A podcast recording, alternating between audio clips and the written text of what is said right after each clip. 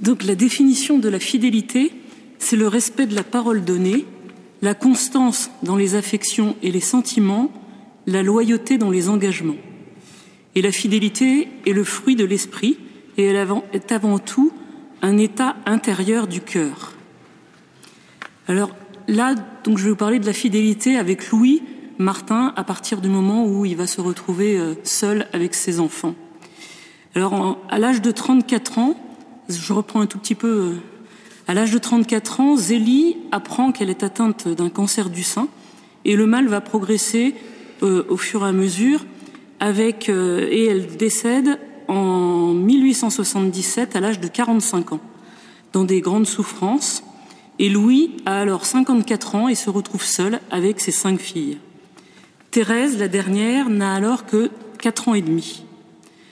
Il doit donc assumer euh, la dure réalité du veuvage et euh, l'être tant aimé avec lequel euh, il avait construit toute sa vie et qui avait le même désir de servir Dieu en premier n'est donc plus là. Pour lui, c'est un immense vide et celle avec qui il ne faisait qu'un est désormais présente auprès de lui, mais d'une autre manière, et c'est en Dieu qu'ils se rejoignent dans la communion des saints. À Alençon, suite à la mort de Zélie, ses amis, son confesseur et tout son entourage conseillent à Louis de mettre ses filles en internat, surtout les deux plus jeunes, et euh, d'intégrer les deux aînés dans la société euh, euh, alençonnaise. Et la perspective de cette séparation est absolument insupportable pour Louis, euh, qui désire profondément la communion familiale et l'unité familiale. Il décide alors de quitter Alençon pour Lisieux afin de favoriser l'éducation de ses filles et de se rapprocher de euh, Isidore, le frère de Zélie, et donc de la femme de celle-ci, pour créer à nouveau un lien familial, enfin pour recréer un cocon familial pour ses filles. Ils vont s'installer dans une maison appelle, que ses filles appelleront les Buissonnets, une jolie euh, maison bourgeoise. Mais pour Louis, c'est un véritable tiraillement parce que ça veut dire aussi se séparer, euh, enfin s'éloigner de la tombe de sa femme et de ses quatre enfants qu'ils ont perdus en bas âge. Alors pour prendre cette décision, eh il va euh, se retourner, demander l'avis à ses filles aînées. Je vous demande votre avis, mes enfants, car c'est uniquement pour vous que je fais ce sacrifice, et je ne voudrais pas vous en imposer un. Celle-ci réplique que le bonheur, leur seul bonheur, et, euh, le seul bonheur qui importe pour elles est celui de leur père. Marie, l'aînée des filles, écrit à sa tante début septembre Pour nous, m'a-t-il dit, il ferait tous les sacrifices possibles. Il sacrifierait son bonheur, sa vie s'il le fallait, pour nous rendre heureuses. Il ne recule devant rien. Il n'hésite plus un instant il croit que c'est son devoir et notre bien à toutes, et cela suffit. De notre bien et notre bien à toutes, et cela suffit. Elle écrit encore Dieu ne veut pas que nous soyons trop isolés sur cette terre, sans conseil, sans appui, et il veut nous rapprocher de parents que nous aimons. Enfin, ma tante, devinez ce qu'il veut faire. Il veut nous envoyer à Lisieux. Oui, depuis hier, papa y est complètement décidé. C'est bien sûr le bon Dieu qui lui a inspiré, car rien ne peut ébranler sa résolution.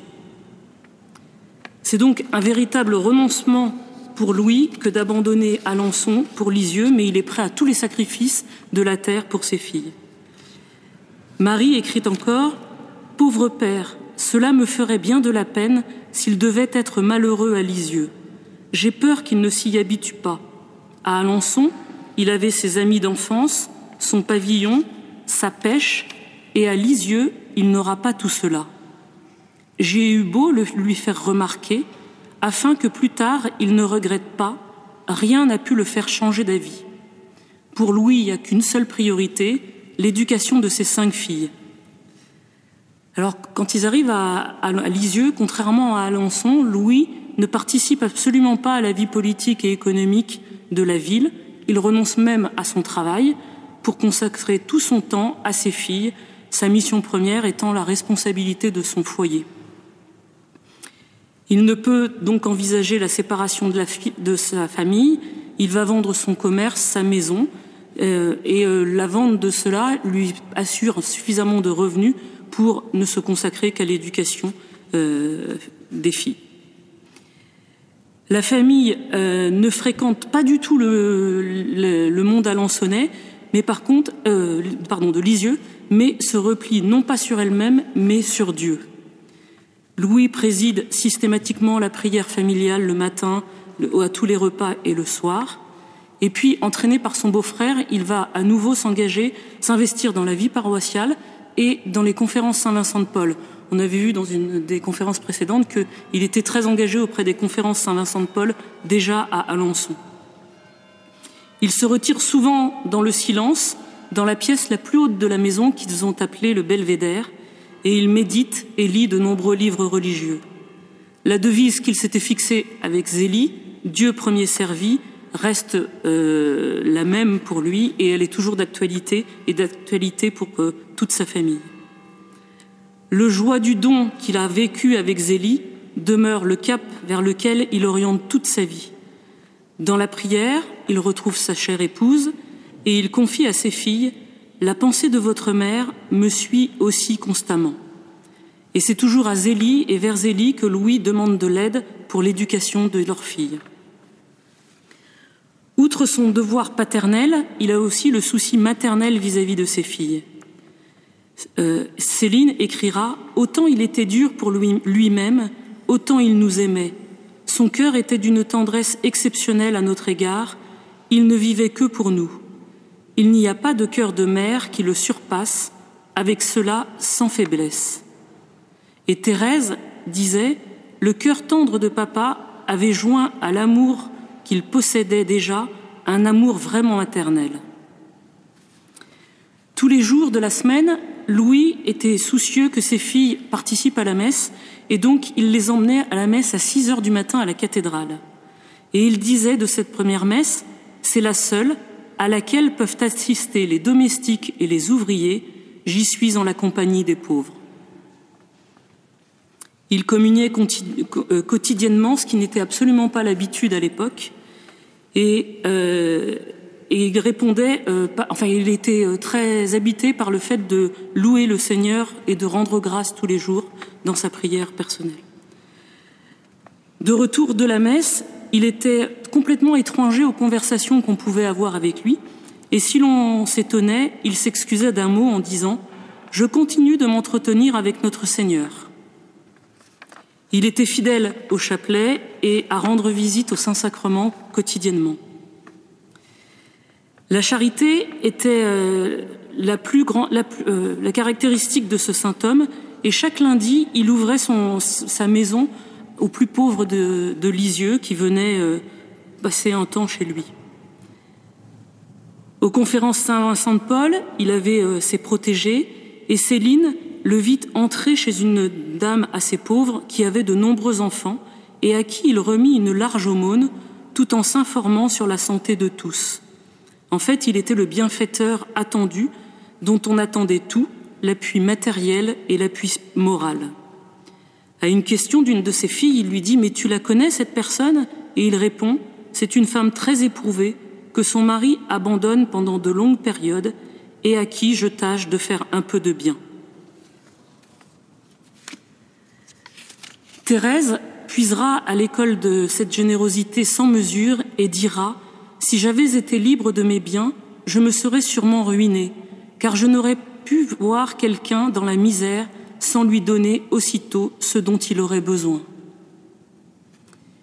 Louis est habité du désir de la gloire de Dieu, et il dit Je ne vis guère que de souvenirs.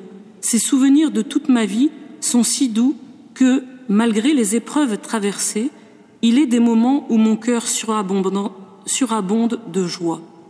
Dernièrement, je t'ai parlé de mes cinq filles, mais j'ai oublié de te dire que j'ai encore quatre enfants qui sont avec leur sainte mère, là-haut où nous espérons aller les rejoindre un jour. Il ne prend aucune décision dans sa vie sans consulter Dieu dans la prière, et il passe la plupart de son temps à méditer et à prier, et à rester dans la solitude. Cette maxime du père Pont-le-Voix devient sienne. Laissez les pourquoi et les comment curieux.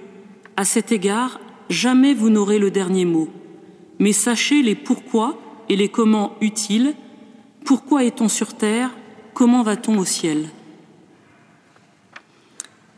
Il souhaite pour ses filles une vie simple, gaie, de communion familiale, et il fait preuve d'une véritable autorité, mais aussi d'une grande affection. Il ne remplacera jamais l'amour d'une mère, mais c'est une affection véritable et qui aidera ses filles à grandir et à croître.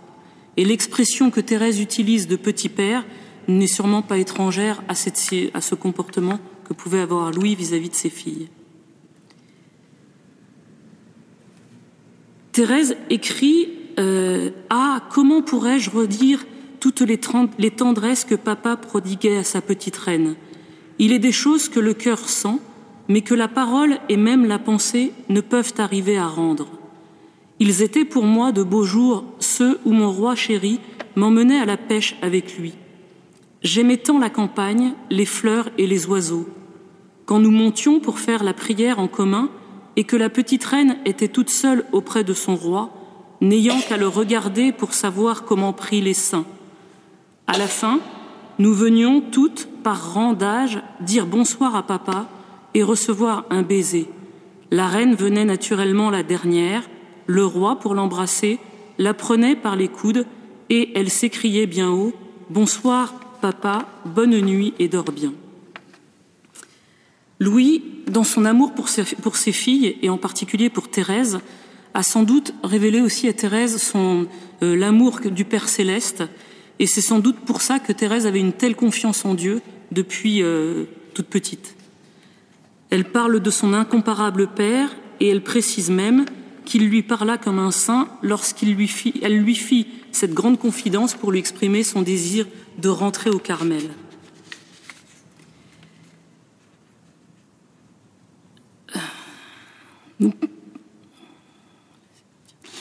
Même si, alors Louis laisse une entière liberté à ses filles concernant leur avenir, euh, mais on sent bien que quand même dans, la manière dont il les éduque et dans la manière dont il, euh, il vit avec elles, euh, c'est quand même un creuset qui est propice à l'éclosion des vocations.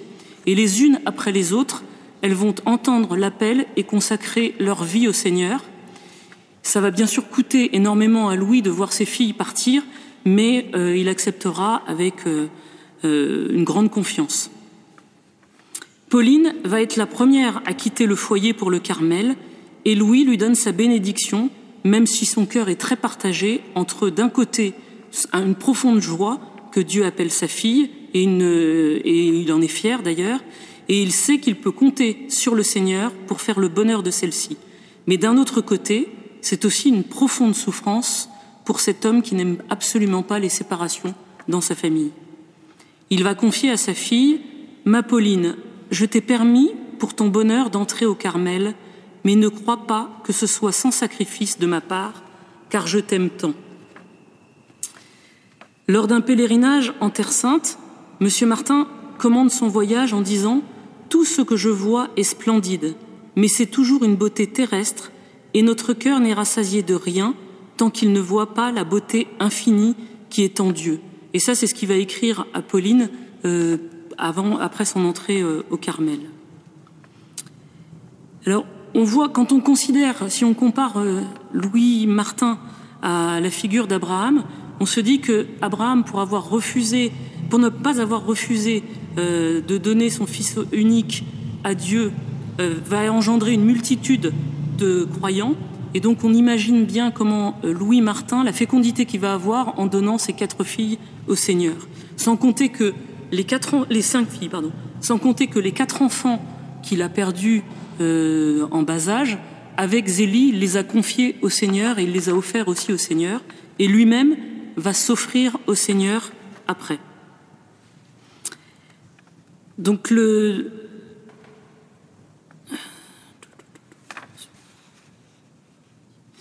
Ensuite, après Pauline, il va y avoir aussi le départ de Marie au Carmel. Et Marie, c'est l'aînée des filles auxquelles Louis est aussi attaché qu'il ne l'est euh, de Thérèse, la dernière. Euh, Dieu ne pouvait lui demander un plus grand sacrifice, confie-t-il, et la foi qu'il habite ne le met pas au-dessus des attachements qu'un père de famille nourrit pour ses enfants, et particulièrement pour l'aîné, mais Louis va rester profondément conscient de la bénédiction que Dieu lui fait reposer sur sa famille en lui demandant toutes ses filles. Ensuite, Léonie va à son tour rentrer, demander euh, à son père l'autorisation de rentrer euh, chez les Clarisses, euh, mais elle va y rester très peu de temps pour des raisons de santé. Elle va revenir au Buissonnet et retrouver Céline et Thérèse, les deux filles qui restent au Buissonnet. Mais Léonie repartira, mais plus tard, au monastère de la Visitation à Caen. Thérèse pressent parfaitement la difficulté de parler à son père qui est déjà affectée par les départs de ses deux filles aînées, de son désir d'entrer au Carmel. Et elle raconte avec délicatesse, avec quelle délicatesse son père accueille sa vocation et sa demande. À travers mes larmes, je lui confiais mon désir d'entrer au Carmel. Alors, ses larmes vinrent se mêler aux miennes, mais il ne dit pas un mot pour me détourner de ma vocation, se contentant simplement de me faire remarquer que j'étais encore bien jeune pour prendre une détermination aussi grave. Mais je défendis si bien ma cause qu'avec la nature simple et droite de papa, il fut bientôt convaincu que mon désir était celui de Dieu lui-même, et dans sa foi profonde, il s'écria que le bon Dieu lui faisait un grand honneur de lui demander ainsi ses enfants. Papa semblait jouir de cette joie tranquille que donne le sacrifice accompli, il me parla comme un saint. Elle va donc franchir la porte du Carmel où elle rejoint ses sœurs, et de nouveau donc Louis est éprouvé au plus profond de lui-même, mais il vit en même temps donc un temps de joie et un temps de douleur euh, de la perte de sa fille.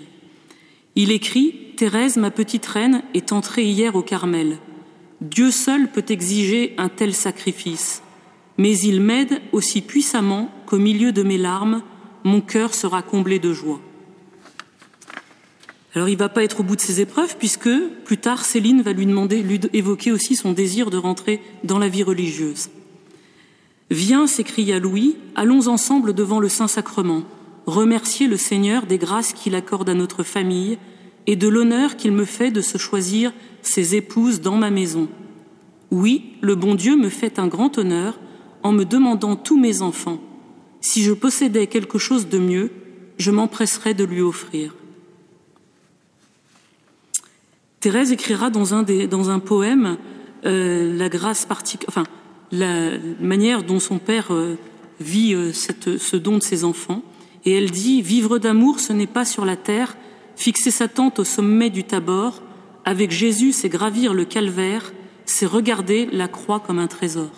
Et c'est probablement de cette façon que Louis, à certains moments, vivait ces épreuves. Après avoir offert donc toutes ses filles, c'est lui-même qui va s'offrir euh, au Seigneur.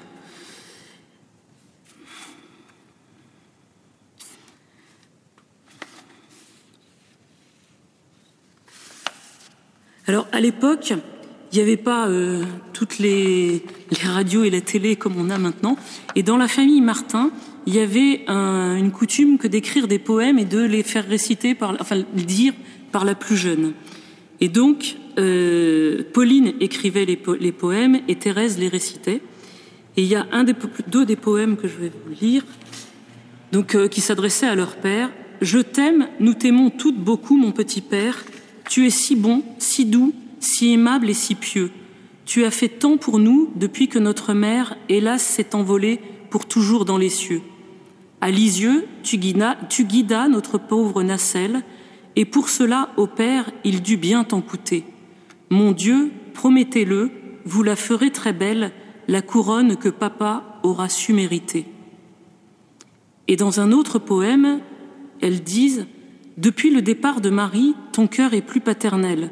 Un doux rayon de la patrie l'a fait devenir maternel. Ô toi qui gardes notre enfance, toi qui nous bénis chaque jour, Père, notre reconnaissance égale seul notre amour. Alors une autre épreuve va toucher euh, Louis, puisqu'il va être euh, atteint d'une pathologie cérébrale avec des symptômes qui vont euh, se manifester progressivement.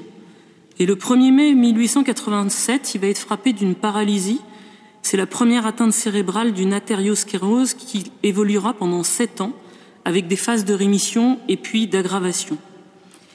Alors rien ne l'empêche pour autant, il va y avoir une atteinte de ses facultés intellectuelles, mais rien va l'empêcher de continuer à participer à la messe quotidienne malgré ses souffrances. Et pour lui, c'est l'heure d'un grand dépouillement et de l'abandon entre les mains du Père. La maladie progresse, il se rend compte de ses infirmités, de ses incapacités, et cela le fait souffrir non seulement physiquement, mais aussi moralement. Un jour, on le retrouve au Havre, alors qu'il était parti sans prévenir, et quelques semaines plus tard, il a failli se faire écraser par un train. Thérèse constate Papa faisait dans la perfection. Enfin, le bon Dieu l'inondait de consolation pendant ses visites journalières au Saint-Sacrement. Ses yeux se remplissaient de larmes et son visage respirait d'une béatitude, céleste. Louis, lors d'une visite euh, auprès de ses trois filles au Carmel, évoque euh, avec elles, il dit Mes enfants, je reviens d'Alençon où j'ai reçu dans l'église Notre-Dame de si grandes grâces, de telles consolations, que j'ai fait cette prière. Mon Dieu, c'en est trop. Oui, je suis trop heureux. Il n'est pas possible d'aller au ciel comme cela. Je veux souffrir quelque chose pour vous et je me suis offert. Et il s'offre aussi dans la maladie et dans les épreuves qu'il vit. L'état de Louis donc s'aggrave, des malaises, des pertes de mémoire, des pertes de notion du temps, des sorties de chez lui dans une tenue négligée, lui qui était plutôt euh, quelqu'un qui faisait attention à euh, son, son apparence et à sa tenue, et il s'en rend compte et il dit à ses filles Ne craignez rien pour moi, mes enfants, je suis l'ami du bon Dieu. Il sait que Dieu fera toujours au mieux pour lui. Il a des premiers troubles hallucinatoires en juin 88 et la vie devient un vrai cauchemar pour tous, euh, vu qu'il est incapable de gérer plus quoi que ce soit. Et dans ces moments de lucidité, Louis désire mourir, mais il conclut toujours tout pour la gloire de Dieu. Céline déclare, même déformée, toutes les pensées de notre bon Père restaient orientées vers le service de Dieu, qui avait été le centre de toute sa vie. Il semble aller mieux et il participe euh, à la prise d'habit de Thérèse, mais euh, quelques jours après, la maladie progresse rapidement et il perd tout contrôle de lui-même. Il est en plein délire et c'est une dans la passion pour lui, enfin c'est une, entrée dans la passion pour lui et pour toute sa famille. Thérèse écrit Je ne savais pas que le 12 février, un mois après la prise d'habit, ma prise d'habit, notre cher père, oui, notre cher père boirait à la plus amère, à la plus humiliante de toutes les coupes. La décision va être prise et il va donc être rentré, euh, euh, être conduit à l'hôpital psychiatrique du Bon Sauveur à Caen. À Lisieux, alors euh, les commentaires vont bon train parce que pour tout le monde, si Louis a cette pathologie psychiatrique, c'est de la faute de ses filles qui sont toutes rentrées en vie religieuse et en particulier de Thérèse, la dernière, dont il était si proche et tout le monde pense que c'est un excès de chagrin qui l'a fait plonger dans, cette, dans ses problèmes de santé. Il va vivre donc l'épreuve de l'hôpital psychiatrique, une humiliation terrible, en approfondissant ses liens avec le Seigneur et entre autres dans une attention très importante et délicate vis-à-vis des autres malades du Bon Sauveur. Céline et Léonie sont très étonnées de voir comment leur père assume sa maladie, l'affaiblissement et la perte de ses facultés mentales, et il la vit vraiment dans la foi et dans le don de lui-même à Dieu. Il continue de participer au temps de prière et à l'Eucharistie au sein de l'hôpital psychiatrique, et euh, il s'adapte vraiment rapidement et il aide les autres euh, malades. Il connaît peu à peu une paralysie générale, mais il garde toujours sa dignité. Et une des religieuses du Bon Sauveur dira à Céline Voyez-vous, au début, euh, c'est déchirant de voir ce beau patriarche dans un pareil état. Nous en sommes tristes, profondément peinés, et notre personnel en est dans la consternation. Depuis peu de temps qu'il est, le peu de temps qu'il est ici, il a su se faire aimer et puis il a quelque chose de si vénérable. Il porte sur lui un cachet pas ordinaire. Il est dit aussi de lui, au bon sauveur, il ne voulait pas profiter seul des gâteries que nous, tenions à lui procurer. Il les partageait avec ses voisins de table, mais ce qu'il tient à partager le plus, c'est sa foi. La religieuse a dit à papa qu'il leur rendrait grand service en ramenant tous les malades au bon Dieu. Vous êtes un apôtre, lui dit-elle. C'est vrai, a repris notre cher petit père, mais j'aimerais mieux être un apôtre autre part que là.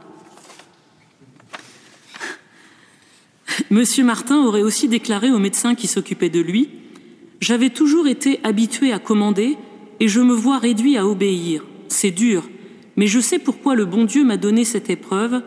Je n'avais jamais eu d'humiliation dans ma vie, il m'en fallait une. Et le médecin a alors repris Eh bien, celle-là peut compter. Donc il va être un véritable apôtre auprès des autres pensionnaires et il voit, au-delà de, de, la folie euh, de certains, il voit surtout des cœurs à convertir. Il ne cesse de prêcher l'amour de Dieu. Il édifie aussi le personnel. Et une des religieuses dira, non seulement il ne se plaint jamais, mais il trouve tout ce qu'on lui donne excellent. Il fait des renoncements sans fin. Il a des périodes de confusion, des périodes de délire hallucinatoire, pendant lesquelles on est même obligé de l'enfermer. Et euh, Thérèse va devoir faire sa profession euh, religieuse sans la présence de son père, à sa plus grande tristesse. Et à ses filles, qui un jour lui proposent de faire une neuvaine pour sa guérison, il répond Non, il ne faut pas demander cela, il faut juste demander la volonté du bon Dieu. Il continue donc son chemin de sanctification. Et Céline écrira à ses sœurs Je crois vraiment que plus il va, plus l'expression de son visage est paisible et sainte. Pendant ces trois années au Bon Sauveur, Louis continue d'aimer, de croire, d'espérer, de prier. La sainteté n'est pas l'aboutissement d'un équilibre psychique, mais bien de l'offrande d'une pauvreté. Et là, il va offrir toutes ses pauvretés euh, pendant ce, ces trois années, même s'il avait déjà commencé à le faire depuis bien longtemps. Il est proche des plus pauvres, des soignants et bien entendu de sa famille. En mai 92, euh, 1892, il va revenir à Lisieux, paralysé euh, des membres inférieurs, et il va retrouver donc Céline et Léonie. Ce retour euh, dans un fauteuil offre à ses filles l'image d'un père humilié, mais surtout d'un père qui est profondément aimant et priant. On va le conduire au Carmel pour voir ses trois filles qui sont donc au Carmel, et là il n'arrive plus à parler, mais il semble quand même comprendre ses filles. Et quand elles lui disent au revoir, il lève l'index et parvient à articuler, à articuler au ciel. Même on va euh, comment dire prendre un domestique pour s'occuper de Louis et euh, ce, domestique va se convertir au contact de la personne de Louis. Il meurt dans la nuit du 27 au 28 juillet 1894 au château de Lamus, la propriété de son beau-frère et de sa belle-sœur, et Céline envoie alors une dépêche au Carmel de Lisieux. Mes chères petites sœurs, papa est au ciel. J'ai reçu son dernier soupir, je lui ai fermé les yeux. Son beau visage a pris aussitôt une expression de béatitude, de calme si profond. La tranquillité est peinte sur ses traits. Donc, par toute sa vie, et particulièrement par ses dernières années de vie, Louis nous montre simplement que la, sainteté est à vivre au quotidien et dans la fidélité des engagements premiers qu'il avait pris avec Zélie et euh, après avec euh, lui-même dans le don de lui-même, et euh, qu'elle ne connaît d'autres chemins dans l'offrande de nos pauvretés. Ce n'est pas nous qui aimons, mais c'est Dieu qui aime à travers nous, ce n'est pas nous qui prions, mais c'est l'Esprit Saint qui prie en nous dans cet abandon entre les mains du Père à la suite de Jésus. Louis Martin a compris que si le grain de blé ne s'offre pas et ne meurt pas en terre, il ne peut donner de fruits.